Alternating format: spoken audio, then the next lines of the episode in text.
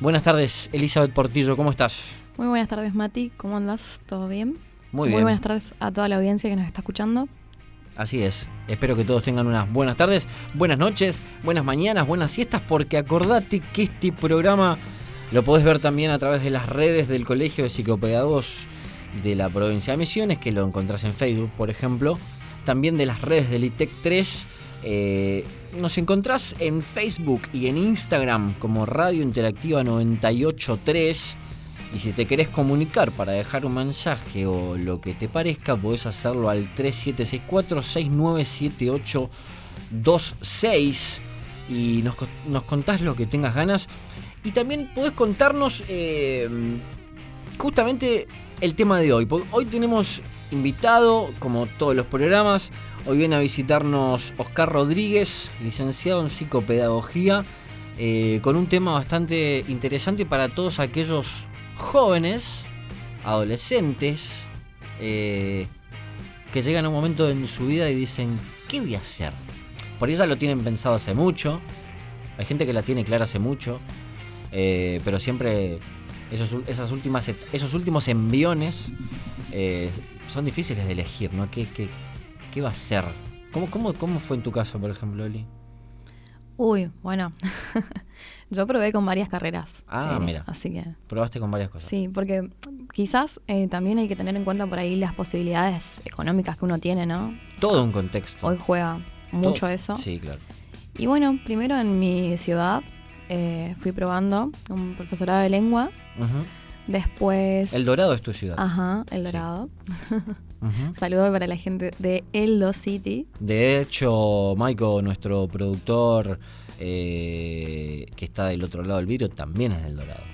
Ajá. Mucha gente de, del Dorado. De paso, aprovecho para saludar a mis compañeras que también son del Dorado, que están acá escondiditas, que vinieron hoy a conocer el programa. Uh -huh. Futuras colegas, futuras psicopedagogas también. Uh -huh. eh, que están acá haciéndonos el aguante, escuchándonos en vivo.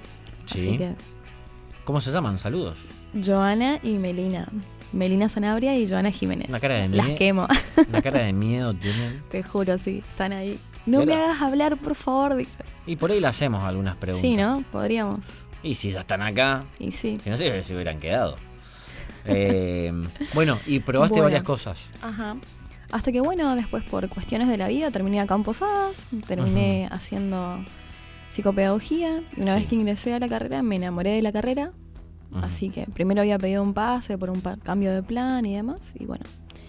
Y tuve la suerte de caer a la, a la profesión que me gusta. Pero fuiste, que, en definitiva, fuiste descubriendo. Claro, sí. No fue de una, voy con esto. No, no, no. Es un descubrirse. Y sí. por ahí uno dice, capaz que perdí algún que otro año. Que en realidad para mí nunca se pierde, porque. No, todo es experiencia. Eh, totalmente. Pero es verdad que a mí también me pasó. Eh, de probar con varias cosas y no decidirme por ninguna. Claro. Yo no encontré esa carrera, de la cual. O, o, fueron muchas. Pero bueno, pero uno llega a cierta etapa de la vida en donde dice, ¿qué voy a hacer? Tu familia también, dice, bueno, nene, vas a estudiar, eh, ¿qué vas a hacer? Exactamente. Te vas de casa, te alquilamos algo, si tienen la posibilidad de alquilarte, o te quedas en tu casa, y pero algo tenés que hacer. Sí, o también estas elecciones por la presión social, familiar, justamente, viste que quizás uh -huh. mucha gente elige lo que va a hacer, sí. pero por una cuestión de mandato, el famoso mandato social. Mi papá quería que yo estudie tal cosa, y claro. bueno, empecé a estudiar porque él me incitó a que estudie esto. Uh -huh. Y así. Y podés pasar años estudiando y tal vez no era lo no tuyo. Es lo tuyo. De hecho, conozco muchísima gente recibida que hizo en la carrera, se recibió eh, y después tenía el título ahí colgadito en la pared. Eso solamente. Sí es, eso sí es un poco perder el sí, tiempo, ¿no? Para darle el gusto a los padres y después se hicieron otras carreras, se dedicaron a otras cosas o a lo que ellos realmente querían. Claro. Bueno, de eso, por ejemplo, viene Oscar Rodríguez a contarnos. Sí. De esto de, de, de cómo elegimos, cómo poder facilitar a un, a un adolescente que está en el secundario, a un joven eh, que por ella probó con algo y no le cerró y quiere otra cosa. ¿Cómo podemos facilitar esto, no? Del elegir, pero en un contexto más amplio de como dijiste vos. Hay una familia atrás que por ahí espera cosas. También están las posibilidades económicas que todos tengamos Claro, son varios o no factores. tengamos. son varias cosas. Eh, como para ir amoldándose a ver qué vamos a hacer de nuestras vidas. Como te digo, él va a venir a hablar de eso y yo, eh, en paralelo a esto, elegí también el tema de nuestras elecciones. Pero ya a modo más amplio y general, de que me parece que todo el tiempo estamos eligiendo cosas. Todo el tiempo o doblo para la derecha o para la izquierda o sigo derecho, es una cosa así. Desde la más mínima elección posible estamos eligiendo algo. ¿Qué vamos a comer? Lo que sea. Pero en definitiva todo nos lleva a un lugar en el donde te encontrás minuto a minuto eligiendo. Y sobre eso tengo un, un, texto que no, lo voy a decir ahora igual porque ahora vamos a escuchar un poquito de música, vamos a ir a preparar un, mate, vamos a dejar que vos te acomodes en tu casa, pero básicamente también vamos a hablar de eso. Nosotros te proponemos en este programa el tema de tus elecciones, de lo que elegís permanentemente, decime. Bueno, que le pedimos a la audiencia justamente que nos mande mensajitos, por ahí si nos están escuchando. Sí. Eh, y que nos cuente qué querían ser de niños y qué son hoy de grandes. Si pudieron cumplir ese sueño que tenían, cuáles fueron sus posibilidades, cómo les fue con eso. Claro. Porque uno de chiquito por ahí sueña con cosas y bueno, después de grande la realidad quizás es otra. Entonces... Totalmente. De hecho, tengo también mi, mi, historia personal que está muy ligado a eso. Voy a esperar que venga Oscar para, para contarlo. Y también quiero la tuya, quiero por ahí la, experiencia de las chicas, si es que se animan, eh, que miran para otro lado como diciendo, no voy a hablar. Y también la de, la de Oscar, que va a venir a decirnos si lo que él eligió, bueno, etcétera. Un montón de etcéteras. Así que después del corte, vamos a hablar un poco de esto. Vamos a empezar a, transitar este camino de, de, nuestras elecciones diarias y ya más adelante de eh, qué vamos a elegir cuando vamos a decidir estudiar algo. Pero no solo eso, porque Oscar también me proponía hablar de trabajo. A veces estás mal en un trabajo, te quieres cambiar, no sabes qué hacer. O sea, en definitiva seguimos eligiendo. O las parejas que elegimos también. ¿Por qué elegimos lo que elegimos, no? Sí. Se estás poniendo como para hacer otro programa eh, más largo, pero sí, todo el tiempo elegimos, es verdad. Eh, cada, cada, cada uno que quiera contar algo, que lo haga nada más. El micrófono está abierto. Mientras tanto, vamos a escuchar un poco de música. Esto se llama Jaded, es del grupo Aerosmith, del álbum Just Push Play, que salió un 6 de marzo del 2001. Un año en donde, por ejemplo, Apple lanzaba a la venta el iPod. No existe más el iPod. No, no, no existe más. Yo tengo uno. Un iPod. Bueno, existe en tu casa. Guardadito ahí. Y también un año donde se producía la creación de Wikipedia. Que gracias a ellos también estoy tirando data. Así que esto es Jaded y ya volvemos.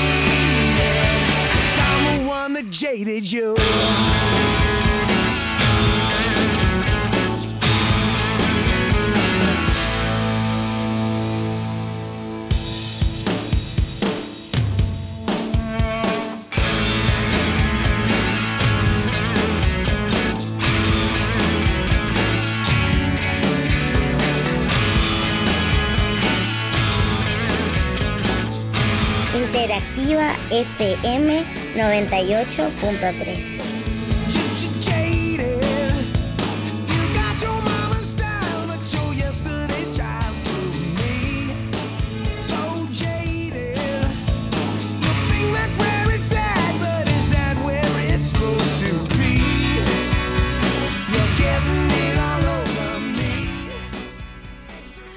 Bueno, volvemos con este segundo bloque, con esto que es vínculos.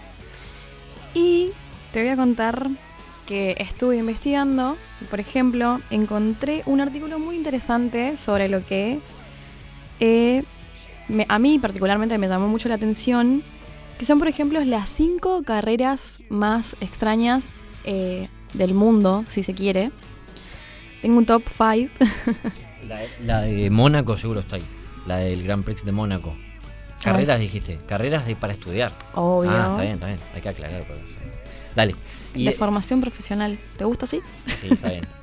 Che, y qué- las cinco carreras más raras del mundo. Ajá. A ver. ¿Qué tenemos un top 5? Sí. La número uno, por ejemplo, es cultivo de cannabis. Bueno. En California. no tampoco es tan rara, ¿no? Creo que acá Sí, hay mucha gente que lo hace sin el título. Claro, pero es una Ah. carrera formada, o sea, que te da herramientas sobre cómo cultivar cannabis y demás. Todo para uso medicinal, porque allá está prohibida la marihuana.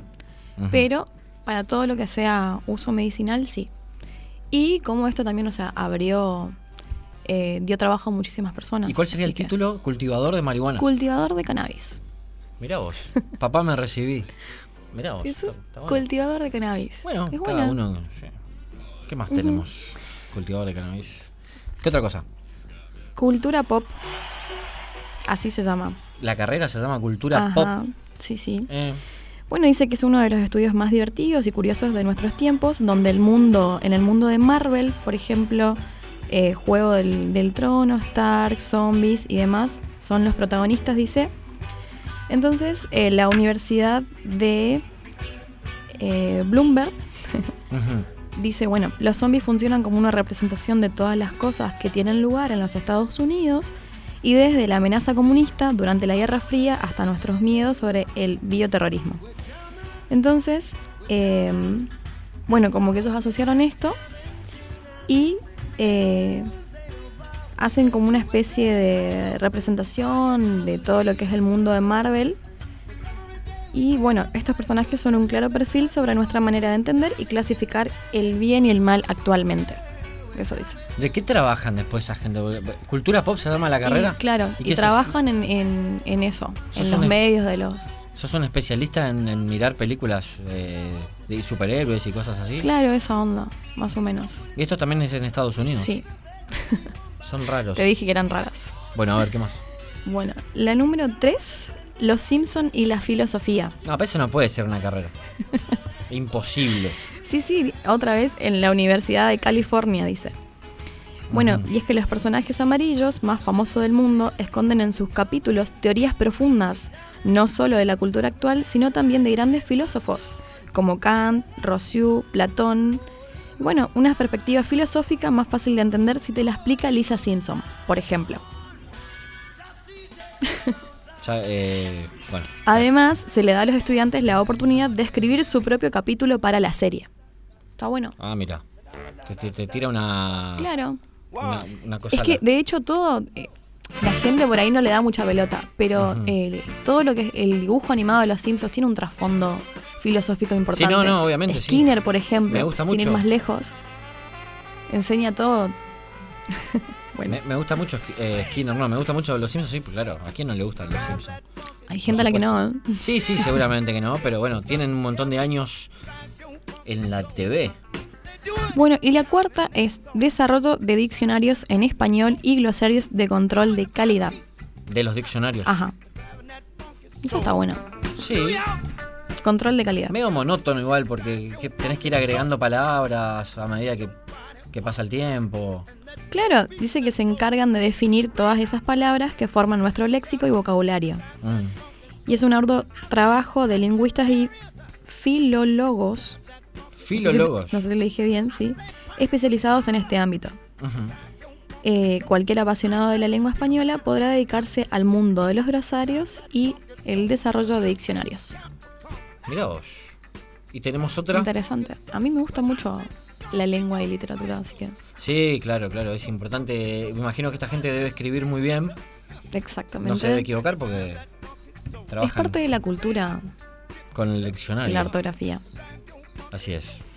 Bueno, y la número 5 es ciencias de la fermentación. Ah, mira. Que acá te puedo decir que hay muchos en Posadas que, como dijiste vos, no estudiaron la carrera, pero la hacen, Mm, particularmente para trabajar en el área de lo que es cerveza. claro, sí, sí. Así que, Estados Unidos también. sí, ciencias de la fermentación se dedican a hacer, cultivar, no sé si cultivar, No lo sé. Pero seguro est- estamos hablando de lúpulo, levadura y de esas cuestiones. Eh, cerveza y vino, dice. también, que- claro. Bueno, esa es la Sí. que para mí me parece un poco más copada. De las que, porque la, la de los Simpsons y eso. Claro, después dice Pero- que los estudiantes, o sea, comercializan sus productos a precios mínimos, por ejemplo. Tienen la posibilidad de eso. A medida que van avanzando, van, venden sus propios productos. Está, bueno. Está bueno, está bueno. Está bueno. Te decía que hoy hablamos de las elecciones, ¿no? De, de, de, de, de- de qué, de qué vamos a elegir. Y yo tengo mm, un, una, una especie de texto en donde más o menos eh, cuenta de esto, de estar eligiendo, de estar decidiendo cosas. ¿Me quieren escuchar? ¿Tienen ganas de escucharme? Bueno, vos que estás del otro lado, te pido que me escuches. Eh, metete cuando quieras intervenime si es necesario, si te parece, porque fíjate que acá te iba a cantar una posta de, de varias cosas. Dice así esto, nosotros somos la suma de todas nuestras decisiones anteriores. El día de hoy es un resumen de todas las decisiones que tomamos ayer y anteayer y etcétera. Cuando alguien se pregunta cómo he llegado a esto, debería repasar la larga lista de elecciones que ha tomado en los últimos años. Y quien se pregunte cómo será mi vida en el futuro, debería examinar las decisiones que toma hoy en adelante. Como dice el adagio, una cosa lleva a la otra y por todas estas razones aprender a tomar decisiones es una habilidad fundamental en la vida que puede aprenderse. ¿Sí? Con cada decisión la vida toma una dirección, se bifurca, se desdobla. Por eso decidir eh, genera temor. ¿No pasa eso de, uy, tengo que decir, y te genera un temor? O te- siempre hay un nervio. O indecisión. Bueno, eso está bien lo que dijiste. Porque, eh, como te decía, esto genera temor. Miedo a equivocarse. Así, algunas decisiones quedan suspendidas en el aire, aunque no decidir es también una decisión. De modo que es literalmente imposible no tomar decisiones. Uno lo está haciendo permanentemente. De alguna manera, deliberada o no, siempre estamos decidiendo. Y de todas, la peor decisión es la indecisión. Eso es peor que equivocarse. ¿Sí? Los errores son una etapa del éxito que no conviene evitar. Hay que equivocarse, gente. No tanto, pero es necesario. Son demasiado importantes como para tolerarlos o soportarlos. Cometer equivocaciones forma parte de la vida, son naturales y necesarios. Condicionar las decisiones o postergarlas para evitar el error es contraproducente. Ahora, viste que seguramente ves gente que a la que le va bien o que como que sí, que clara la tiene, Claro, fulano, todo ¿no? perfecto. Sí, bueno. Las personas extraordinarias son, en realidad, personas ordinarias, pero que en un momento decisivo de su vida toman decisiones extraordinarias. Esto es como que también los va marcando, ¿no? Su grandeza es fruto de una elección arriesgada y arriesgarse es precisamente el modo para lograr algo grande en la vida. Ante una decisión importante no funcionan nada bien frases como no sé, me da igual, no lo tengo en claro, quién sabrá, y mucho menos la procrastinación, que es el hábito de posponer decisiones por miedo a errar.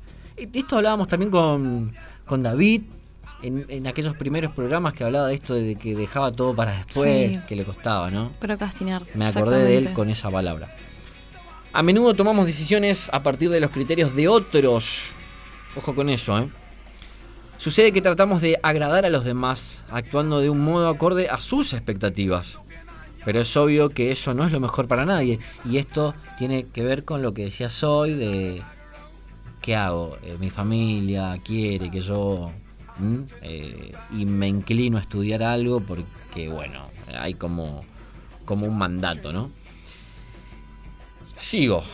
Em, para asegurarnos de que la decisión es nuestra y no de alguien más, podemos formularnos esta poderosa pregunta y decirnos, ¿decido yo o lo hace alguien en mi lugar?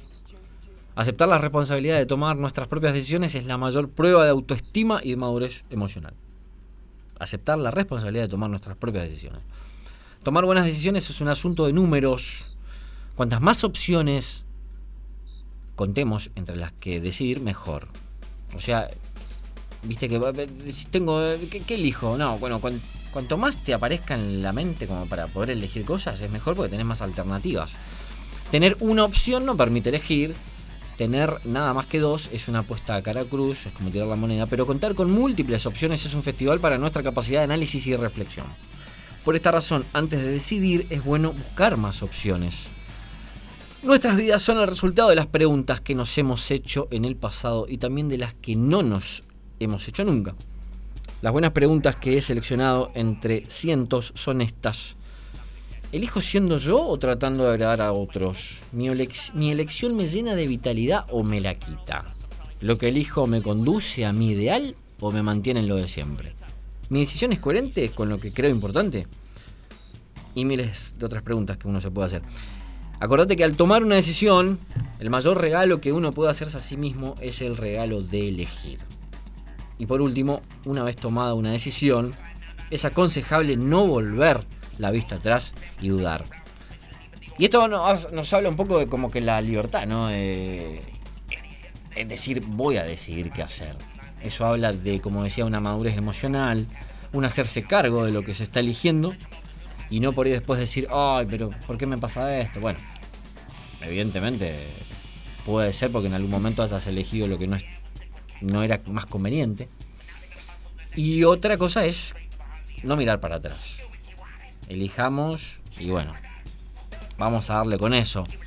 Eh, así que bueno, esto se trata un poco como te decía el programa de, de elegir permanentemente. eh, Igual es bastante más complicado de lo que suena. O sea, por supuesto. en, en el texto suena re lindo, pero Sí, es en verdad. la vida real. Totalmente. Porque, por ejemplo, muchísimas veces tiene. El tema de las elecciones tiene mucho que ver con el tema de la crianza. Mm, ¿Cómo fuiste criado? ¿Qué te inculcaron tus padres? ¿Qué valores en tu familia? A ver, bueno, ¿qué? O de qué trabajaban tus padres, como una guía, como que vos de chiquito vas mirando. Claro. para qué lado van tirando. Claro. Entonces, Todo influye. claro, sin ir más lejos, por ejemplo, mi madre está en lo que es ciencias de la salud, es ¿Tu mamá? licenciada en enfermería, Ah, mira. y bueno, yo también estoy dentro de la misma rama, mi hermana también, o sea, como que vamos. ¿Condiciona un poco entonces? Inconscientemente creo que sí. Chicas, ¿ustedes bastante. qué piensan? ¿Condiciona un poco? Tienen que decirme sí o no, nada más. Sí. Sí, dice ok. Eh, Vamos a abrir el micrófono. y a veces condiciona y a veces no. Y es. Es algo que uno tenga. Bueno, en definitiva, eh, vos que estás del otro lado, podés contarnos. ¿Qué es lo que pensás eh, con respecto a esto que te decimos? Eh, ¿Te cuesta o no elegir? Eh, podés hacerlo al 3764-697826. Y nos contás eh, esto de estar eligiendo permanentemente qué vamos a hacer. Y ahora, repito, cuando vuelva, cuando vuelva no, cuando venga Oscar, vamos a hablar de esto ya más que, más que nada en, en esto que se respecta a, a la edad que tengas y si sos joven estás escuchando, eh, querés elegir una carrera. La gente de acá del ITEC tiene tres opciones, por ejemplo, para elegir, que son muy buenas opciones aquí en el ITEC. Ahora te voy a contar, ¿querés contar de qué se trata? Aquí están. De paso vamos a hablar un poco, de, de de qué tenés para, Publicidad. para al elegir ITEC. en el ITEC. ¿Qué tengo para elegir en el ITEC, eh, Elizabeth? Portillo. Tenés técnico superior en administración de pymes, técnico superior en programación y análisis de sistemas, técnico superior en diseño gráfico digital y no sé si son esas tres. Bueno, esas tres opciones tenés que están muy buenas. Tres Así que, carreras. sí. Yo estoy pensando ya para el año que viene a ver si me, si me meto alguna. Ojo. Lo estoy analizando. Ahora Maiko nos va a saludar y nos va a contar cuándo, dónde, a través de qué medio eh, podés... eh, buenas tardes, Maiko, ¿cómo le va? Muy buenas tardes, eh, acá desde el control, eh, buscando música, indagando un poquito en los sonidos que suenan de fondo. Me gusta jugar con las cortinas, no sé si te diste cuenta. Me di cuenta, me di cuenta que tiraste ahí una cosa medio re cuando hablamos de del cultivador de cannabis. Claro, este, al no tener, eh, bueno, en este momento estamos en internet, pero bueno, estamos grabando el programa. Después a la noche vamos a compartir el programa completo en las redes sociales. Sí, Entonces, bueno, mi, mi tarea es grabar todo lo que es sonido, imagen y, bueno, por supuesto, producir el programa eh, enterito como para después compartirlo. Y me imagino que durante la semana eh, debe haber comentarios de los programas, ¿no? Del, del programa del Aprovecho miércoles. y te tiro la pregunta, Sí. Maiko. ¿Vos qué querías ser de chiquito? ¿Qué pregunta? ahí? ¿Te acordás? te De chiquito. De chiquito. Que ¿Qué siempre me gustó la comunicación. Ah, de mira. chiquito me gustó la comunicación. Yo era el que hablaba en los actos de la escuela, este, el que agarraba el micrófono y, y- y agitaba a mis compañeritos.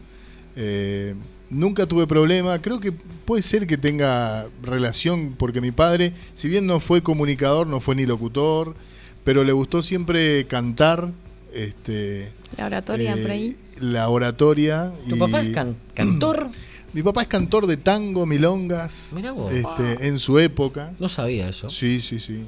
Este, pero lo hacía de manera amateur, digamos. Este, con, no sé si habrás escuchado en El Dorado, eh, están, hay un grupo de músicos, eh, digamos que son ya legendarios, que son los hermanos Acuña. Sí. Bueno, los hermanos Acuña son de la época de mi padre. Este, eran, eh, en su época eran jovencitos y se juntaban a guitarrear en, en peñas y en lugares donde había este, movida, digamos, si se quiere.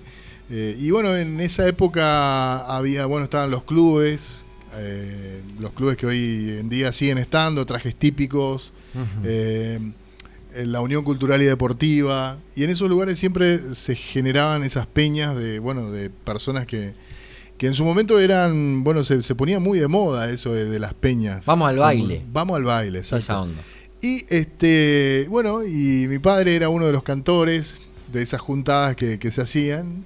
Eh, y bueno, y en esa época se escuchaba mucho Radio Ah. del Plata, Radio Belgrano, y el tango era para las personas mayores, así como el chamamé y la música Claro. regional, era la música que, que, bueno, mi papá por ahí vivió un tiempito en Buenos Aires y le en- cuando era muy jovencito y supo gustar de la música del tango, la música ciudadana. Y se vino con eso de cantar tango y bueno, con, se encontró con, con estos talentosos músicos que, que son unos guitarristas extraordinarios y, y ahí se juntaban. Mirá, tengo una anécdota, Contala. ya que, ya que venimos al caso. No me gusta hablar, por, su- por no te habrás dado cuenta. Este, Ah. En el año 76, el día que yo estaba naciendo, eh, el señor Alciades, Alcibiades Alarcón, el gestor de la música misionerita, creo que es. No, no, no, es un, no, no es misionerita, no le corresponde a él, pero Alcibiades Alarcón, que es uno de los cantautores eh, reconocidos misioneros, estaba en mi casa con mi papá organizando una peña. Una. Y yo, y yo estaba naciendo en el hospital y mi viejo no sabía, no sé, no, no estaba enterado porque mi mamá se fue para un control, para un chequeo. Me muero. Y este, entonces cuando estaban organizando la peña le llaman del hospital y dice, donarse, eh, venga urgente que su señora está dando a luz. Claro, y ahí tu mamá le dijo, eh, vení, Claro. vamos a organizar esta peña mejor. Terminó la organización de la peña y bueno, Claro. ahí- ese fue el- los comienzos de mi vida, los, los primeros minutos de mi vida. ¿Tus padres se conocieron en esos clubes? No, mis padres se conocieron trabajando Ah, bien. de jovencitos en Oberá, los dos son de Oberá. Así que bueno, ah, yo soy un poquito de cada parte de Misiones, digamos. ¿no? Bien. nómade. Sí. Pero bueno, en definitiva, esto de, de la comunicación, el micrófono. Sí, no, la comunicación siempre me llamó la atención, siempre me gustó. De, a los 15 años entré a una radio y no salí más. Mirá vos. porque, no sé, me encantó, me gustó. La primera FM que había en El Dorado, eh, tenía un amigo que era DJ, que pasaba música. Y bueno, yo por esas cuestiones de la curiosidad entré a la radio y no salí más. Está bien. Después me terminé siendo yo el musicalizador, el, Todo junto. el editor y después ya empecé a grabar y Bien. Ahora, y qué lindo que era antes cuando llamabas a la radio y le mandabas saludo a... y bueno, ese fue mi fueron mis comienzos ¿Qué épocas? en un programa que ustedes habrán conocido que hacía Chompi Ramírez en Sí, una radio, Chompi. Dangerous. Era fue mi primer programa de radio, yo participé ahí algo así como tres años en la co- conducción junto con, con Chompi, que es justamente Chompi es una persona, es un personaje conocido del Dorado, DJ, muchos años de un boliche. Este, en- eh, fue el responsable de as- haberme hecho entrar a la radio. Claro. Así que hoy estoy acá. Después, obviamente, uno va. Vine a estudiar comunicación, eh, hice la carrera de locutor nacional, después comunicador social, a posadas porque uno va buscando lo que le gusta. Y, y esto de la docencia me tocó un poquito de prepo. eh, conocí la docencia trabajando también en áreas de comunicación. eh, y supe buscar eh, lo que me gustaba dentro de la docencia, que es esto, justamente esta radio donde estamos hoy, Claro, que Este, conjuga las dos cosas, digamos. conjuga las dos cosas. Lo educativo Sí, sí, y lo comunicacional. y Creo que tuve la suerte de que me brindaran la posibilidad de generar este proyecto y que, bueno, hoy en día sea esto que tenemos acá, que, es, que ya es una radio socioeducativa, que tiene un vínculo con la comunidad. Eh, o sea, no, no soy solo yo, detrás de este proyecto de radio hay muchas personas que han trabajado, por supuesto. Claro. que son responsables de que este proyecto de radio, de, su proyecto es de extensión, si se quiere, académica de este instituto, pero que ya extendió sus eh, vínculos con la comunidad y bueno, hoy tenemos eh, un alcance importante y están ustedes aquí haciendo este programa, como otros organismos también tienen su espacio de radio. Así Se es. puede decir entonces que él es de los que ya tenía definido bastante marcado lo que quería, ¿no? Yo creo que sí. Entrarías en ese grupo. Yo creo que sí, tenía, tenía la mente, o sea, el objetivo puesto en algún área de comunicación y la radio fue como mi canal principal de poder encontrar lo que me gusta hacer. Y, y después yo creo que también uno va en el camino cuando venís a estudiar, eh, sobre todo el, el estudiante que viene del interior, se encuentra con otras oportunidades en el camino que ya va más allá de la radio. A mí me tocó conocer esto del mundo de la docencia sin, sin tener la menor idea de que me iba a gustar. Este, pero yo creo que también, eh, eh, como dice la canción, uno se hace camino al andar Claro. y vas en- encontrando estos vínculos, pero siempre relacionado a lo que te gusta. Totalmente. Claro que sí. Como la psicopedagogía, que es re amplia la rama, y bueno, después vos vas viendo qué es lo que te gusta, para qué lado, en qué te vas a especializar, para dónde Claro. vas a tirar. Claro.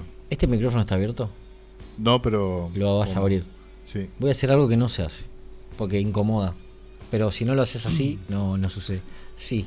Vengan. Hola, nada más un hola. Dígame un hola. Vamos a hacerlo de a Hay poco. que girar el micrófono. Vamos a hacerlo de a poco. eh, esto es todo así. eh, nada, muy espontáneo. Eh, ahí se acercan. No tengan miedo. Es hablar como se habla todo el tiempo, todos los días. Y a toda hora y en todo lugar. Son estudiantes de psicopedagogía también. Las personas, chicas que están acá y, y que van a saludar. ¿Cómo están? Hola, buenas tardes. Hola. ¿Nombres?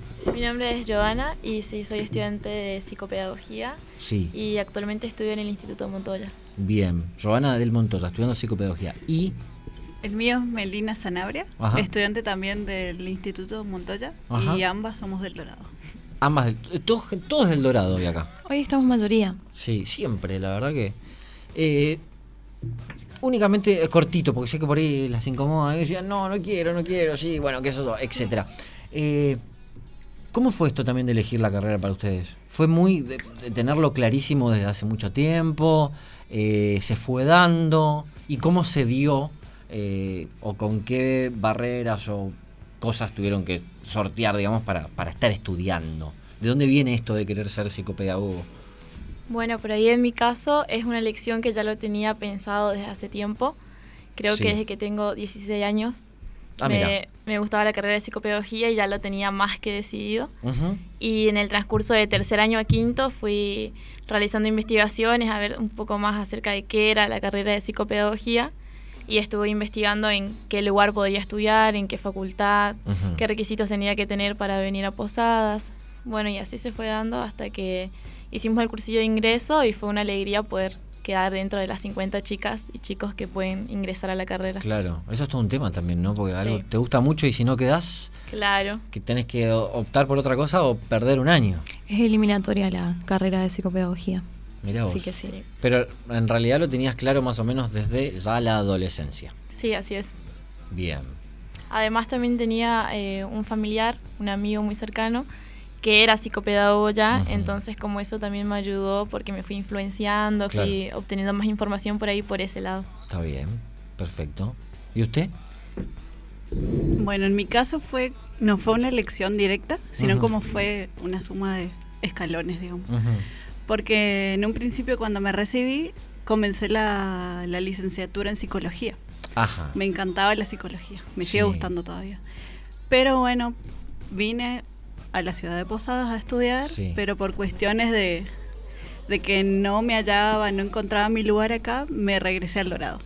Ajá. Bueno, después de ahí eh, me- volví al Dorado, comencé a estudiar psicología social, Sí. pero era a distancia. No me convenció mucho tampoco la carrera, entonces dejé Claro. y ahí eh, empecé a estudiar acompañante terapéutico.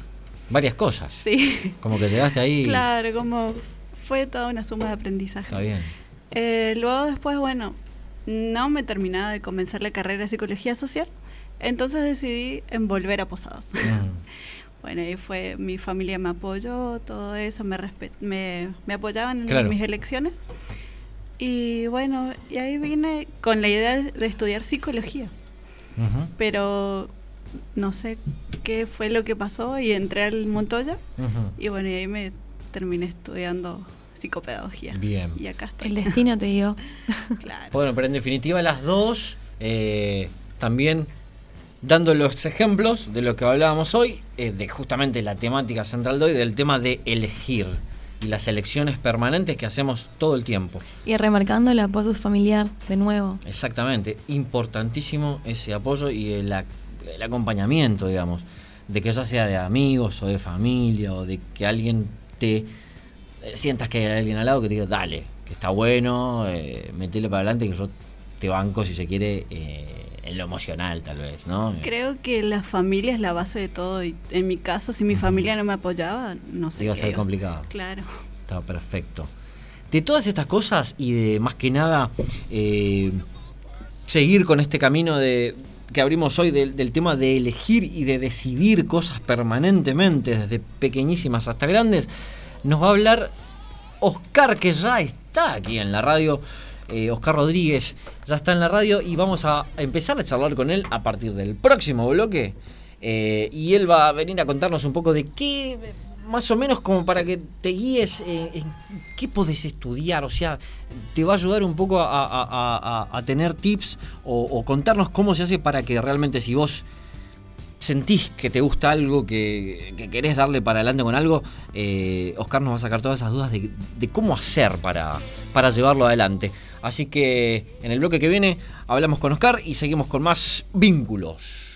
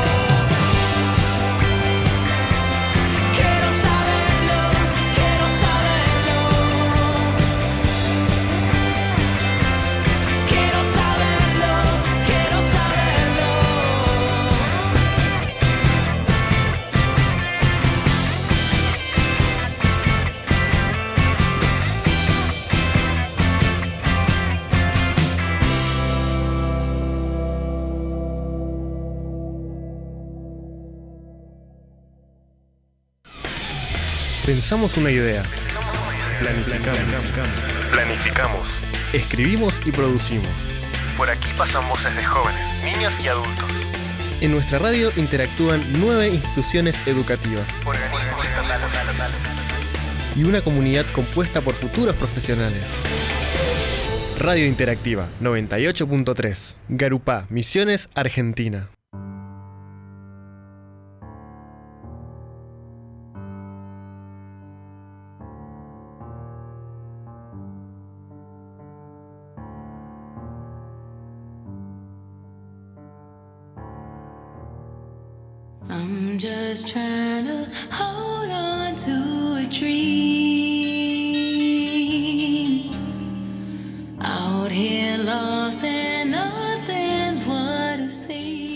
Arrancamos este tercer bloque de vínculos. Y bueno, ya estamos con nuestro invitado de lujo. Todos los programas tenemos invitados que nos vienen a hablar de diferentes temáticas que tienen, por supuesto, que ver eh, como columna vertebral con, esto que, que es la psicopedagogía, porque es el programa del Colegio de Psicopedagogos. Y la temática que nos trae Oscar Rodríguez hoy, licenciado en psicopedagogía. ¿Cuál es, Oscar? Y bienvenido, ¿cómo te va? Muchas gracias, Matías. Este, hola, Elizabeth. Hola. Em, bueno, el- el- la temática es eh, la cuestión de las elecciones vocacionales u ocupacionales, como, Sí. como las podemos llamar bastante ampliamente. Eh, o también podemos hablar un poco de lo que es la orientación vocacional y en este caso vamos a distinguir las dos cosas que muchas veces se confunden, Ujú. ¿no? Ahora podemos explicar un poco en qué se diferencian estas cosas. Y muchos temas que, que- que atraviesan la vida cotidiana en general, este, de muchos de nosotros, este, de muchos jóvenes sobre todo, pero también de las familias alrededor Claro. de esas cosas. Así que Hay un contexto, digamos. Sí, sí, sí. El- el- siempre. que nos va siempre. llevando a todo, digamos. Sí, sí, sí, sí. Y como todos los temas, este, este tema es uno de los que, de los que tienen tanto eh, mucho, mucho saber de sentido común dando vueltas y mucho de ese saber de sentido común dando vueltas, eh, como mucho, como muchas veces está distorsionado, digamos, un Perfecto. un poco confundido, un poco Sí. erróneo también. Me parece que, que los espacios así como este sirven para clarificar, digamos. Perfecto. Digo, todos llegamos a una edad, bueno, eh, en realidad toda la vida estamos decidiendo qué hacer, como lo decíamos hoy, Sí. eligiendo. Pero es cierto que llegamos a una edad en donde nosotros mismos, o desde nuestra casa, nuestra familia, dicen, ¿qué vas a hacer? ¿Qué vas a estudiar? Y bueno, hay gente que por ahí lo tiene en claro hace mucho tiempo y otra no tiene ni idea y prueba y por ahí no es. Eh, que, que esto se suele dar justamente cuando estamos en el secundario eh, y, y vamos terminándolo, digamos. ¿Cómo, ¿Cómo hacemos para realmente saber si eso es lo que queremos? Eh, ¿Por dónde pasa el preguntarse a uno mismo? ¿Pedir ayuda justamente? Eh, ¿Cómo viene eso, digamos? Sí, eh, por ahí la, en, en sociedades como la que nosotros conformamos, similares a muchas otras, generalmente europeas o occidentales, los procesos institucionales, como por ejemplo el de la educación, están dados a edades muy similares. Sí. Eso, entre otras cosas, digamos, genera lo que vos decías recién, de que eh, vamos creciendo, creyendo que hay ciertas etapas que son naturales. No son naturales, son sociales. Exacto. ¿no? Entonces hay otras, hay otras geografías, hay otras culturas en las que no todo esto ocurre a las mismas edades, ni de la misma forma, ni tampoco plantearse la vida es siempre en términos de carrera o profesión. Hay muchas otras cosas Exacto. que son más importantes muchas veces. Pero nosotros estamos muy acostumbrados a, a que eso es muy natural, digamos, ¿no? El famoso ¿qué vas a hacer cuando seas grande? Este, casi que si uno le pusiera una escena, eh, esa escena nos mostraría a nosotros a los, promediando los 20, donde el ser grande tiene que ver ya con una relativamente profesión hecha o un trabajo en cierta forma en curso o una ocupación que más o menos se produce a esa edad. Entonces, todas estas cosas son ejemplos de cosas que siempre se naturalizan. Y muchos de los chicos que van afrontando esto, adolescentes en general, los niños también, porque los niños también eh, entran mucho en ese, en ese mundo simbólico de, de imaginarse trabajos, actividades, profesiones hacia el futuro, este, ya sea porque lo conversan o ya sea por algo mucho más simple, con mucho más que impregna y que impacta mucho más eficazmente, que es mirar. Claro. Mirar lo que hacen los papás, mirar lo que hace la familia, lo que hacen los grandes. Este, eh, afrontan eso, digamos, con naturalizando muchas de estas cosas, ¿no es cierto? Es como que, por ejemplo, hay muchos ejemplos de cosas que están muy normalizadas y no son necesariamente naturales si no hubiera un consenso entre todos nosotros para que eso fuera así. Como el hecho de que eh, estudiar una carrera de nivel superior o universitario cuando termina el secundario es obligatorio. Entonces muchas veces cuando nosotros planteamos algunas charlas y conversamos un poco con los estudiantes, les hacemos esta pregunta un poco tramposa acerca de si ellos creen que es obligatorio estudiar una carrera. Claro. Y aparecen las respuestas dispares. Algunos este, eh, de golpe dudan, otros por ahí dicen que sí, no, es obligatorio, y otros dicen no. Entonces, eh, lo interesante de ese tipo de preguntas o de ese tipo de cuestiones es que eh, no hay una respuesta contundente, sino depende de un criterio. Porque, por ejemplo, desde un punto de vista legal, en Argentina no es obligatorio estudiar una Claro. superior. La obligatoriedad está hasta el secundario Exacto. Sí. y por así decir, ni siquiera le cae la obligatoriedad legal al estudiante en sí, porque en general, salvo que sea de modalidad jóvenes y adultos, no tienen los 18 años todavía, bueno, Ujú. la obligatoriedad recae en la familia, etcétera. Claro, claro. Pero muchos chicos eh, firmemente afirman y sostienen, digamos, que es obligatorio estudiar. Hay, hay una obligación de estudiar. Y Hay una ahí- obligación impuesta, ¿no? Exactamente. Claro. Y ahí el parámetro es otro, ya no es el legal, y- sino que es otro que generalmente tiene más fuerza que el legal incluso. Sí, totalmente. Cuando los chicos te dicen, Totalmente. bueno, mirá, si no estudias, la verdad que no progresás, no sos nadie, es una frase muy común. O, este, si yo no estudio trabajo, eh, eh, a mí, vía, vía, ¿viste? Claro. Andá, arreglá, arreglá, me la dicen, me dicen en casa o lo que fuera, digamos, ¿no? Y, qué sé yo, entre trabajar y estudiar, muchas veces hay ciertas características más ventajosas en estudiar, porque medianamente hay, hay un poco más para elegir que si uno se ve forzado, obligado o empujado a trabajar como ocupación principal después de estudiar. Siempre y cuando estemos hablando de- de- de jóvenes que no están viviendo la situación, de muchos otros jóvenes, que es otra situación a analizar desde este punto de vista, que ya va haciendo el secundario trabajan. ¿no? por cuestiones Sí, sí, sí, lógicas, ¿no? económicas. Está bien, pero entonces sí, mientras me contabas esto, pensaba en que también debe haber gente que se siente mal. Digo, jóvenes que se sienten mal porque realmente no estudiaron o, o- o no se deciden o, o les cuesta o no tienen el apoyo. Pero realmente esto es, es algo que, como dijiste vos, no es natural. Uno lo naturaliza o la cultura en la que vivimos eh, nos va llevando hacia, el- hacia ese lugar, nos vamos llevando todos. Pero realmente son tiempos Sí. que no lo marca el cuerpo mismo, el ser mismo, sino algo estructural que viene desde hace mucho en esta cultura en la que vivimos. Claro. No sentirse mal por esto de tener la gran duda de saber qué es lo que realmente te gusta, que creo que en definitiva lo importante es tratar de ir tras esa luz, ¿no? O esa querer hacer esto porque realmente te gusta y te apasiona. Claro. Vamos Sí, por ahí, digamos. Es muy compleja la situación si uno la, la trata de, de describir completamente, ¿no? Eh, pero esto que vos decías de, de este acostumbramiento que en, en- en nuestra sociedad tenemos a de sentirlo como natural, se condimenta bastante bien con otra característica constante que es el- los vaivenes, digamos, socioeconómicos y políticos. Sí. Porque determinan un poco todo esto, tienen que ver. Totalmente. Entonces muchas veces nosotros eh, criticamos bastante los discursos sobre la elección vocacional, la elección que se, se, mm, se cierra solamente en el hacer lo que te gusta, hacer lo que quieras, Ajá. porque las, el- las elecciones vocacionales o ocupacionales hacia el futuro no dependen solo del deseo. Totalmente. Aunque, como bien dijiste vos recién, el deseo sea quizá lo más importante que uno pueda tener para sostener después. Ahora, pero no es lo único, porque tampoco es real que uno hace lo que quiere. No, no, para nada. ¿no? Entonces, hay condicionamientos en el contexto, hay condicionamientos en el entorno, sociales, políticos, estructurales, eh, materiales, digamos. ¿no? Es bastante compleja la cosa.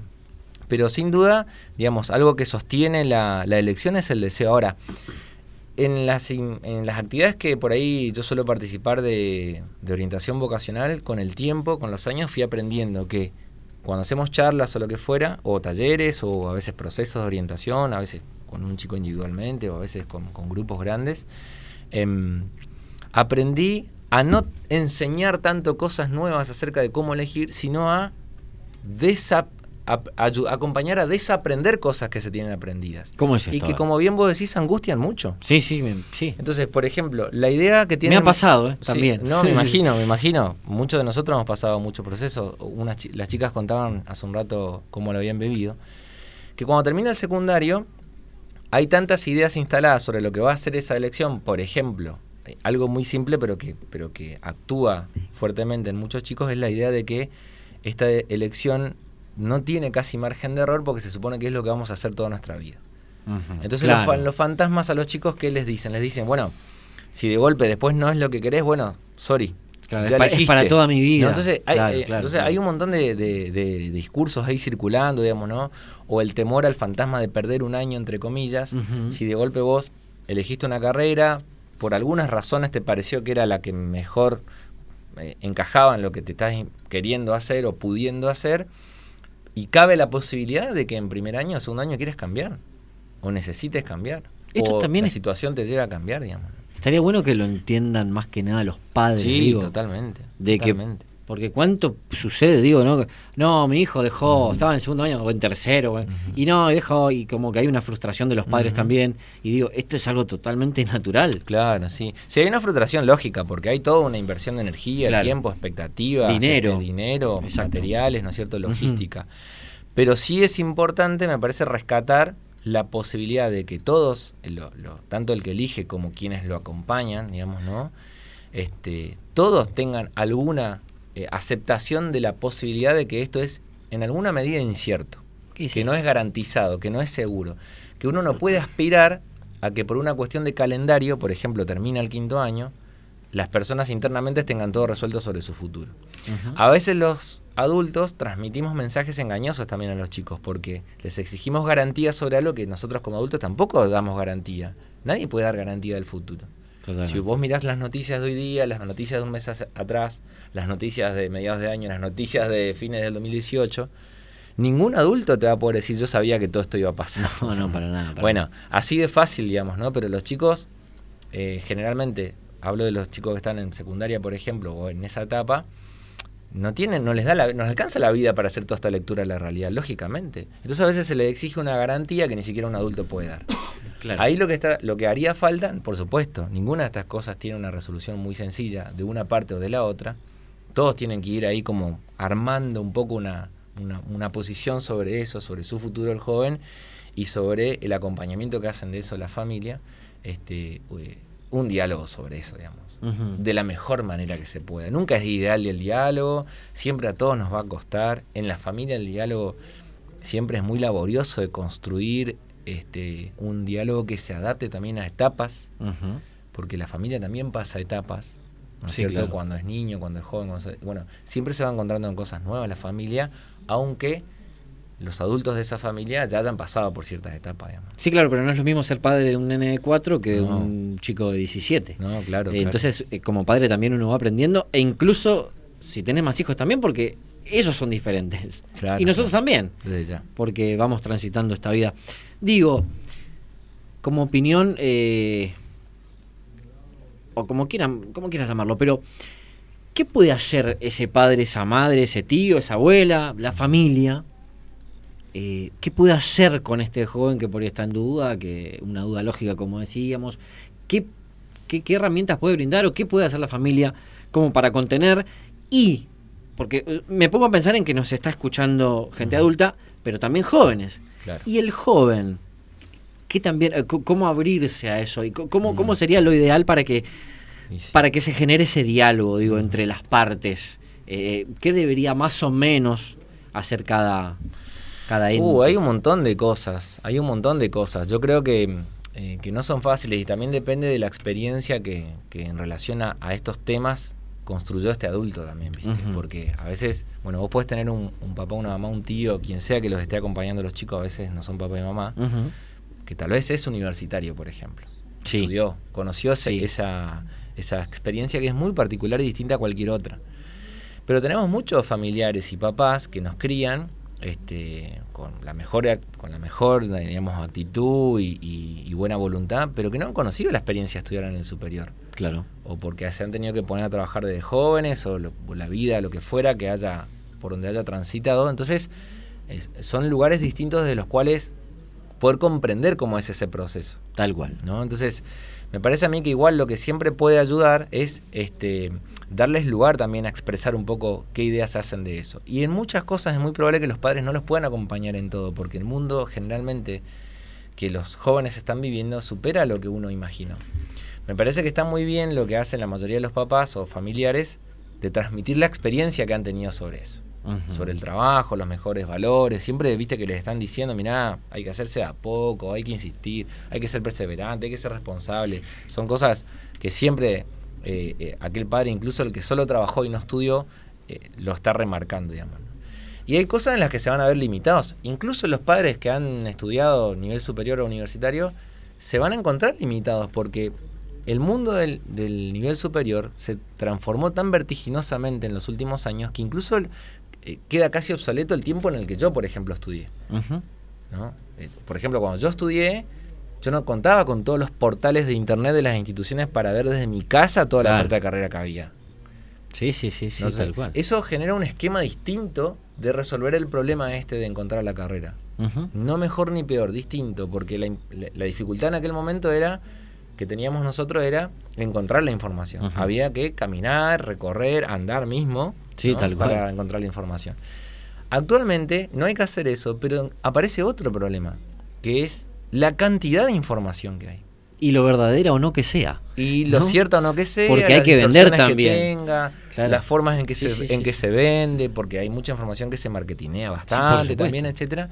Y es muy difícil de procesar, no solo para los jóvenes, sino para cualquier persona, tanta información de carreras. El Entonces- famoso rincón del vago, por ejemplo. Por ejemplo, digamos, ¿no? Sí, sí, sí. Hay páginas, digamos, que tienen un poco de todo y páginas que ofrecen de todo para atraer también, digamos. ¿no? Claro. Entonces, eh, la verdad, si, si cualquier persona o un chico de secundaria que intente hacer un camino, digamos, de, de- de ir explorando, que es fundamental, informarse es fundamental.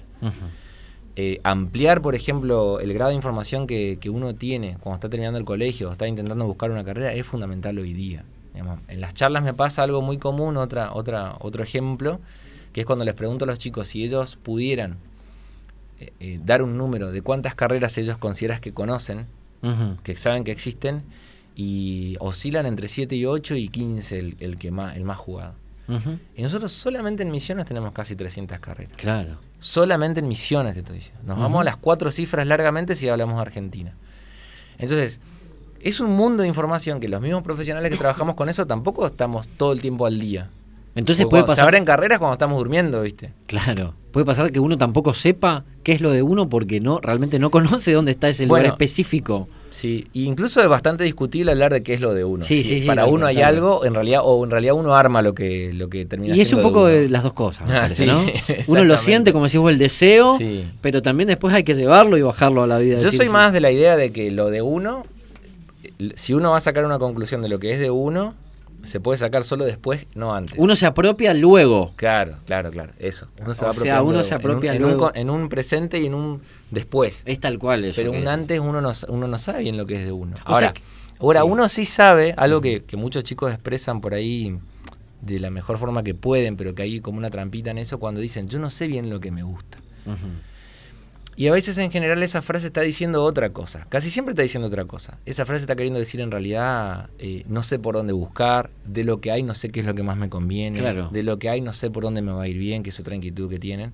Pero generalmente ellos saben lo que les gusta. Lo que pasa es que el entorno en ese momento les está obligando o empujando a que lo que le gusta tenga nombre de carrera. Y no tiene por qué ser así. Claro. Entonces, un chico tranquilamente tiene que poder eh, legitimar en el diálogo con los otros que a él le gustan cosas, aunque no hable de carreras todavía. A mí me gusta hablar, me gusta conversar, me gusta dirigir, me gusta construir, me gusta armar cosas, me gusta eh, bailar, me gusta hacer sí, arte, sí, me sí, gusta organizar, me gusta la economía. Me gustan cosas. A todos los chicos les gustan cosas. Y en general les gustan muchas cosas y muy variadas. Entonces, eh, ahí hay un pequeño espacio que siempre se genera con los estudiantes en los que a veces los adultos metemos la pata. Porque a veces le- les hacemos sentir, digamos, que está en una posición inadecuada si le gustan cuatro cosas muy distintas porque eso se traduce en carreras muy diferentes. ¿Por qué no? Entonces me gusta mucho la música, Claro. me gusta mucho la ingeniería, entonces si uno le pone nombre de carreras va a ser bastante contradictorio. Sí, sí, sí, tal cual. Pero no son las carreras lo importante, lo importante es que esta persona tiene una diversidad de gustos y que una carrera superior o universitaria no agota todo lo que una persona es. No va a pasar eso. Entonces nadie tiene que, ningún chico tiene que sentir que una carrera va a ser la expresión de su ser. Una carrera le va a permitir desarrollar mucho una cosa Exacto. de lo que él es, pero su vida no pasa por ahí. No hay que generar tanta Claro, expectativa exacto. entonces, ¿no? Exactamente. En que una carrera, como decimos, Me parece que sí es importante, siempre voy a decir eso, tanto familia, docentes, todo, que los docentes sabemos que lo hacen bastante también, eh, impulsar a estudiar. A mí me parece que la experiencia de nivel superior universitario es una, una experiencia que hay que, que hay que impulsar, que hay que alentar, que hay que motivar, que hay que dar la oportunidad y hay, que hay que aprovechar un privilegio que seguramente los chicos pocas veces tienen conciencia, pero porque, porque la vida no los lleva a, a hacer comparaciones a nivel internacional, pero hay una realidad concreta que es Argentina es uno de los pocos países que tiene educación gratuita en Sí. ese nivel, digamos. Claro. Entonces, eh, las alternativas están y la verdad que bastante privilegiadas porque en otros países eso así no se da. Es todo Entonces, ah, está, está la posibilidad, digamos, ¿no? No sin dificultades, por supuesto, pero, pero la posibilidad está cercana.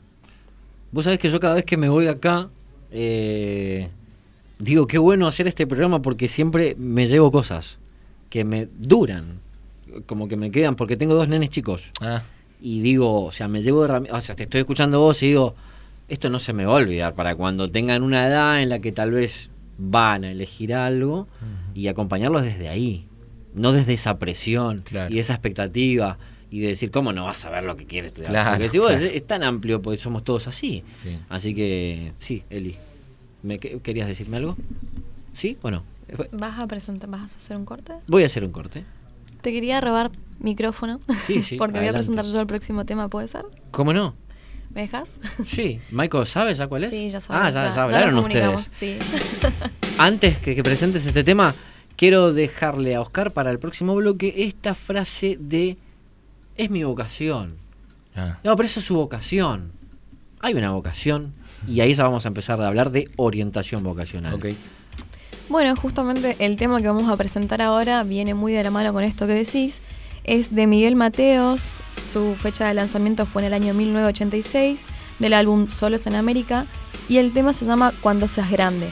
Nene, nene, ¿qué vas a hacer cuando seas grande? A lo Andrujovich lo presentó. Muy bien. Soy un chico de la calle. Camino a la ciudad con mi guitarra sin molestar a nadie. Voy cortando cadenas.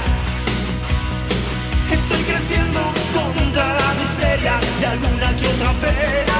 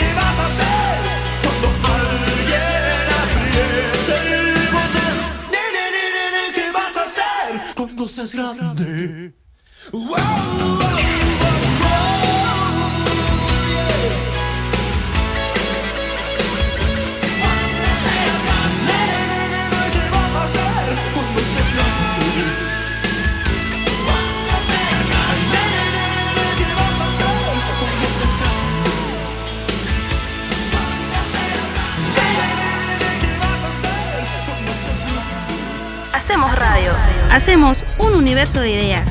Somos la primera radio socioeducativa de un instituto técnico superior público y gratuito. Hacemos radio. Somos Interactiva, la radio de Eritec 3.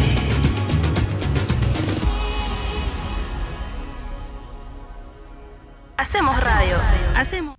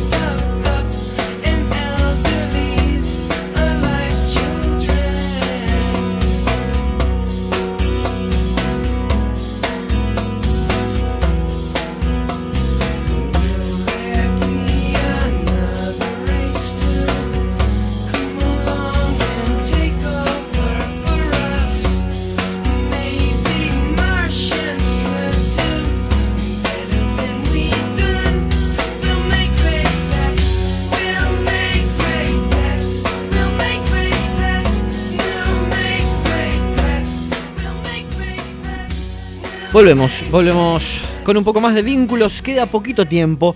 Está con nosotros en el estudio Oscar Rodríguez, licenciado en psicopedagogía. También ha sido presidente del colegio de psicopedagogos, Sí, sí, Oscar. sí, sí, algunos años. ¿Hace cuánto fue eso? Uf. Tanto no Eh, creo. No, no, joven, tanto Oscar. no. Presidente hasta el 2015. A poquito, hace sí, poquito. sí, hasta el 2015. Y, y otra mirada de, de- de la psicopedagogía, estar ahí, eh, la política y la o sea, llevar adelante un... Sí, sí, no, hay cosas de, de la profesión que si no hubiera estado en el colegio nunca hubiera tenido ni idea. Eh, Mirá vos. Una experiencia interesantísima. Así que muy contento con lo que es el colegio hoy. Este Todo el laburo que está haciendo la gente que está, la verdad que, que buenísimo porque es uno de los colegios más nuevos el nuestro. Nos costó mucho consolidarnos como institución en un montón de cuestiones, así que contento con eso. Ahí podemos mandar saludos a Viviana, a Ah, Geno, sí. a Laura, a... Bueno, ayúdame vos con los nombres porque yo por ahí me Eh, olvido. No sé, Ailén, Estela, Héctor, Lía, eh, Corina, por supuesto, Natalia, hubo unas cuantas. Bueno, un montón- Ana, digamos, sí. montón de gente que nos ven ahí y nos ven, esto también sale por el, por el canal del colegio. eh, bueno, y seguimos Que con tiene los- elecciones dentro de poco. Tiene elecciones dentro Sí, de poco, ahora en es diciembre. verdad. Así que bueno, la Importante. mejor para todos. Y que sea lo mejor para todos. ¿Qué hay de cierto en esta frase en donde eh, la gente dice, esa es su vocación? No, ve- vemos un artista y... No, pero es su vocación. Se nota que era su vocación. ¿Esto es así? ¿O- ¿Lo sentimos? ¿Sentimos algo? Más allá del deseo del que hablábamos hoy. Pero viene con uno, se va formando. Esa es la gran pregunta. Esa es la gran pregunta, sí, ¿no? esa es la gran es pregunta. el ser chico y ver, como dijiste vos, porque por ahí conozco tantos artistas que donde ni su padre ni su madre tienen nada que ver con el arte, eh, pero igual hay algo ahí prendido. Esto en todas las profesiones, ¿no? ¿De dónde viene más o menos esto? Esto de, de- de la vocación. ¿Por Si Messi decimos- hubiera jugado al fútbol, si hubiera nacido en otra familia o en otro país, por ejemplo, esa es una pregunta, ¿no? Y otra cosa de, de estar esperando tanto también de los hijos de él ahora. Claro. No tiene nada, para Sí. nada que ver, porque los Sí. chicos por ahí les gusta otra cosa. Sí, es una, es una pregunta difícil de, de resolver, digamos. para- si, lo, si lo tuviéramos tratando en un ámbito académico, uh, tenemos para rato, porque Claro. hay muchos autores que ver alrededor.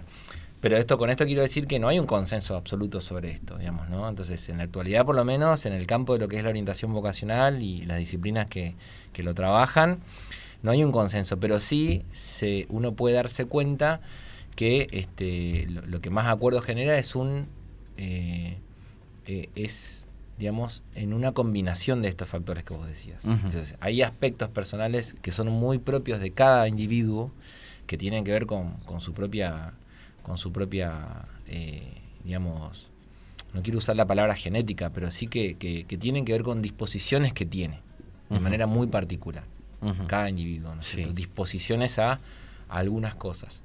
Pero esas disposiciones solamente toman forma, color, dimensión, este, ritmo, lo que quieran llamar, digamos, a, medida de las- a partir de las experiencias que tiene y Ah, del bien. entorno que vive. Perfecto. Digamos, eso eh, para mí es así, digamos. ¿no? Podés hecho, estar, tener una disposición excelente para ser el mejor pianista de América del Sur, pero tal vez nunca siquiera pasaste por enfrente de un piano probablemente porque no se te dio entonces así. nunca lo sabremos. Exacto. Entonces, Claro. eso es lo que suele pasar. Entonces, yo soy más de la idea, siguiendo por ahí una línea de, de- de trabajo y de autores que, que- con los que yo trabajo mucho más, de que la misma vocación incluso es una combinación entre estas cosas. Que ahí está, bueno, algo sí que me parece relativamente eh, polémico en el discurso común que hay sobre la vocación, porque muchas veces se cree que la vocación es solamente un talento, como hablábamos recién. Entonces, su vocación es tocar el piano. Entonces, el talento musical, este, matemático, este, eh, eh, digamos, eh, físico o, Intuitivo. o intuitivo, digital, lo que fuere, de manejo de instrumentos, este, no es solo eso. Tuvo que haber pasado todo esto que contábamos también. Entonces, hay, hay como una construcción de la idea de vocación en la actualidad de que es una combinación muy particular y que además no es estática. Va- Porque va esta es la otra gran cuestión, Claro. porque también hay una idea que, que- que esconde fuertemente la vocación entendida comúnmente, que es de que es la misma para siempre. Exacto. Entonces ahí se esconden esas ideas acerca de encontrar mi vocación, no la encontré, como que está en algún lugar escondida, ¿viste? Como la búsqueda Sí, del tesoro. Tal cual. Y lo que uno puede ver en la vida de personas que han, han podido vivir un cierto tiempo de su vida, es que esa misma eh, eh, experiencia interna que ellos ven que es su vocación, que se nutrió de cómo son, Sí. qué pueden hacer bien, qué pueden hacer mejor o peor, y las experiencias que vivieron, las oportunidades que tuvieron, a la vez va cambiando un poco con el tiempo. Y que incluso lo que consideraban su vocación en un momento, en otro momento, ha cambiado. Este, entonces, esa es una visión que incluso a mí me parece mucho más saludable. Porque nos libera un poco estas presiones que hablábamos hace un rato, Sí. que me parece que son totalmente innecesarias. Sí, Para empezar, sí. ningún chico tiene que pensar que lo que va a elegir cuando termine el secundario va a ser toda la vida. Claro, claro. Ya, desde el vamos, digamos, ¿no? Tranquilamente puede cambiar porque, la, eh, porque uno cambia. Hay un miedo al cambio, ¿no? En general. Sí, digo. sí, totalmente. Yo Ah. creo que lo más inquietante de eso, que no solamente se vive en la situación de elegir carrera, sino en otras situaciones de la vida, es la incertidumbre que el futuro sí o sí te genera. No hay forma de que el futuro sea garantizado para nadie. Ujú. ¿no? O sea, lo podemos llevar a otros planos, eso, al Sí, sí, sí, económico, al político, al, totalmente. al familiar, al personal, al que quieras. Entonces, lo que inquieta siempre es la incertidumbre que el futuro tiene ya de por sí. Por eso, digo, no, también traigo otro ejemplo un poquito más rebuscado, pero eh, cuando todos tenemos días más o menos organizados, porque sabemos que vamos a ir a trabajar, que vamos a venir a comer, que esto, más o menos hay un, un panorama, ¿no? Cuando por ahí algo rompe con eso, nos genera esto, ¿no? De- y tal vez puede ser muy positivo que pase eso, pero el cambio en sí eh, nos genera esa incerti- incertidumbre que decís vos. Claro. Entonces, la pregunta que queda sin resolverse y que, y que también inquieta mucho a la gente es, bueno, entonces, ¿qué es la vocación? Ajá. Yo, a veces, para tratar de simplificarlo, y aclaro que es una simplificación nomás, trato de decir que es una forma de vivir que es la que a vos más feliz te hace. En ese momento. Lo más feliz posible en ese momento. Bien. Es decir, siempre considerando, digamos, este, que eso tenga que ver con el respeto a los demás, Mm, que sí, claro, en cierta claro. armonía con el, con el ambiente en el que vos estás. Sí, totalmente. Entonces, por- te hace feliz porque, porque te motiva, porque te desafía, porque vos ves que podés conseguir logros ahí, que podés crecer. Esa es, eso es, eso es vocacional. Que incluso hay cosas que no son profesiones que es voca- son vocacionales. Tal Es cual. decir, para mucha gente este, la vida familiar es, es muy vocacional, porque Ujú. siente que le hace muy bien abocarse a que la familia esté bien, a que crezca, a que, no sé. ¿Vocación viene de ahí? ¿De abocarse o no? Digo, me sonaron parecidas las palabras, pero... Proviene del latín vocatio. Exactamente. Ah, bueno, bueno, bueno, exactamente. La- el origen etimológico de la palabra vocación justamente no coincide tanto con esta visión que estamos construyendo ahora. Que ese es un tema que a- Interesante. al, al interior de la orientación vocacional se discute mucho porque la misma orientación hoy día se está cuestionando llamarse orientación. Claro. Porque orientar es decirle al otro para dónde ir. Ajá. Y se supone que lo que estamos tratando de construir es que el otro no te haga caso a vos a dónde ir si vos no sos él. Que se haga caso a él. Claro, entonces eh, hay una hay un problema ahí, digamos, eh, de, de- de los libros, digamos. Pero está bueno pensar y, Sí. y plantearse cosas. De hecho, cuando arrancamos la carrera, no sé si se acuerdan las chicas por ahí, eh, hicimos como una especie de taller Sí. con, con esta palabrita donde preguntaban qué era para vos la vocación. Y muchos lo, eh, como que lo relacionaban al trabajo, prácticamente. Claro, claro. Está muy relacionado al trabajo. No, y faltó decir que, que ese origen etimológico de vocatio significa llamado. Llamado. O sea, que alguien te llama de afuera. Me gusta muy más liga- todavía. Muy ligado a, a- a la historia Sí, religiosa. hay algo digamos, que a la llama, religiosa. claro, claro. Te llama Dios, te llama... Bien, pero Claro. viene un poco de ahí. Exactamente. De esta boca, claro, se entiende. En algún punto puede aceptarse, porque algo te llama. Más allá del Dios No. que seas, que al que Te creas, eh, pues Dios, hay algo el que te llama. Eso, el Bien. deseo, la situación, la oportunidad. Pero entonces sí es perfecto, porque uno creo que siente que hay algo Que perseguir, si se quiere, ¿no? A veces es esa curiosidad inmensa que uno tiene, Exacto. por eso que uno capaz no sabe hacer bien, pero quiere aprender. Totalmente. Así que también puede ser visto así. Estamos trabajando, Oscar, eh, con un proyecto. Sí, eh, proyecto en clave vocacional que lo llevamos adelante con dos amigos más eh, del área de comunicación y del área de mm, eh, periodismo y tecnología de internet, este que se llama Enclave Vocacional. Es un proyecto para trabajar cuestiones de lo vocacional y de la elección para acompañar a, a distintas personas que estén haciendo distintas cosas, desde el mismo joven que esté buscando elegir algo, como eh, otros actores que tengan que ver con eso, por ejemplo, docentes de secundaria o de otros niveles, o también familiares, digamos, ¿no? Hay algunos contenidos ya desarrollados y algunas propuestas de interactivas, que es lo que nosotros buscamos desde lo virtual y digital para este, cambiar el formato este eh, de las distancias también, digamos, ¿no? Del encuentro, que en algunos casos lo hemos propuesto cara a cara, pero mayormente lo proponemos este, en la virtualidad y en, y en la generación de contenidos que al usuario de ese contenido le sirva. ¿Dónde encontramos esto? Nos encuentran en enclavevocacional.com, la página web a la que se pueden suscribir para recibir contenido gratuitamente. Este, y también tiene su réplica en Facebook e Instagram.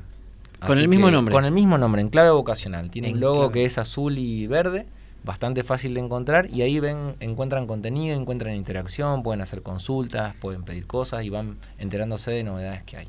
Perfecto. Ya no queda nada del programa, o sea, esto pasa muy rápido. Quedan cuatro minutos. Eh, Así es.